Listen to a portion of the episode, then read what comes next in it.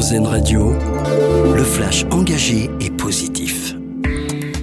Bonjour à tous. Des hommages à Dominique Bernard organisés dans toute la France ce week-end. À Nantes, au Mans, à Caen ou encore à Montpellier, plusieurs organisations appellent au rassemblement en mémoire du professeur décédé au lycée Gambetta à Arras.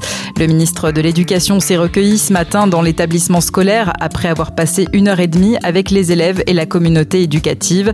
L'association des maires de France, de son côté, condamne cette attaque et appelle à une minute de silence lundi, invitant la population à y participer.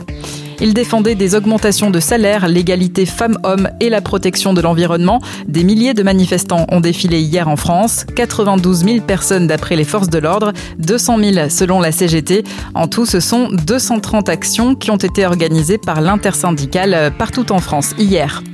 C'est toujours un phénomène impressionnant. Une éclipse solaire, la deuxième de l'année, est prévue aujourd'hui.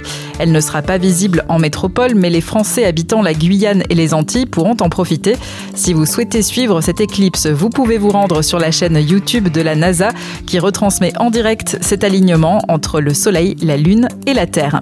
Et puis, l'acteur Michael Caine, icône du cinéma britannique, tire sa révérence. Il annonce qu'il prend sa retraite à l'âge de 90 ans, une carrière qui aura duré près de 70 ans sur les écrans, du scientifique menteur d'Interstellar en passant par le majordome de Batman. Michael Caine a joué dans plus de 160 films.